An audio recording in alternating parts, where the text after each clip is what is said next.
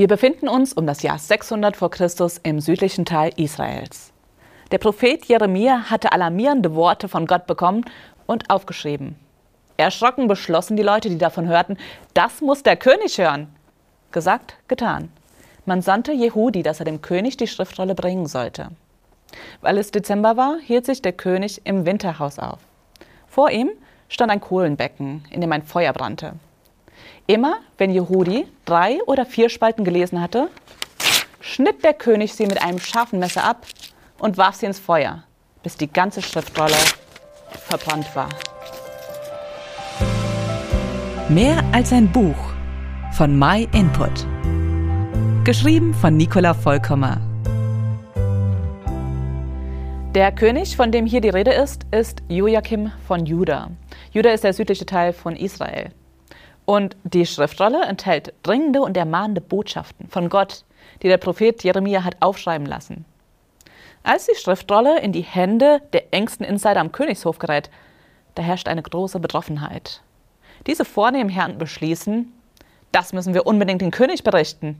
Immerhin hat Gott selbst hier eine Nachricht für sie und davon hängt das Schicksal ihres Volkes ab. Das muss der König unbedingt hören und darauf reagieren.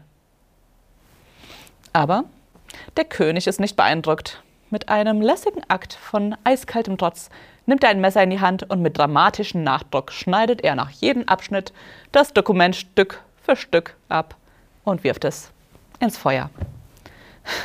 So eine bewusste, absichtliche Sabotage einer lebensrettenden Botschaft. Da hatte doch Gott selbst eine Botschaft für ihn und für sein Volk, von dem ihr Überleben abhing. Und er? Er ignoriert es einfach. Und diese Schandtat begeht ausgerechnet der König von Juda, der die Möglichkeit hätte, das Volk vor dem kommenden Gericht zu bewahren, indem er auf Gottes Warnung hört. Diese historische Begebenheit ist auch ein aktuelles Bild unserer Zeit. Da haben wir ein Buch in der Hand, das eine Nachricht von Gott selbst beinhaltet. Und wie gehen wir damit um? Bei den meisten verstaubt die Bibel im Regal.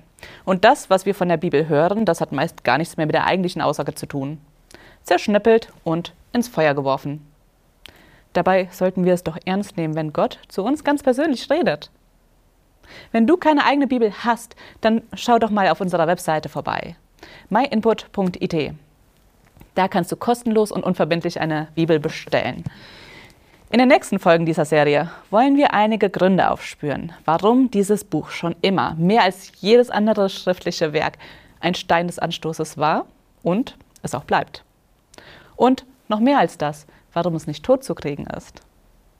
Aber am allerwichtigsten, warum es auch deine Chance ist, einen Neuanfang zu machen und ein Leben mit Hoffnung und Perspektive zu bekommen. Vielen Dank, dass du den My Input Podcast gehört hast. Wenn du mehr wissen willst, geh auf unsere Website myinput.it oder folge uns auf YouTube, Facebook und Instagram.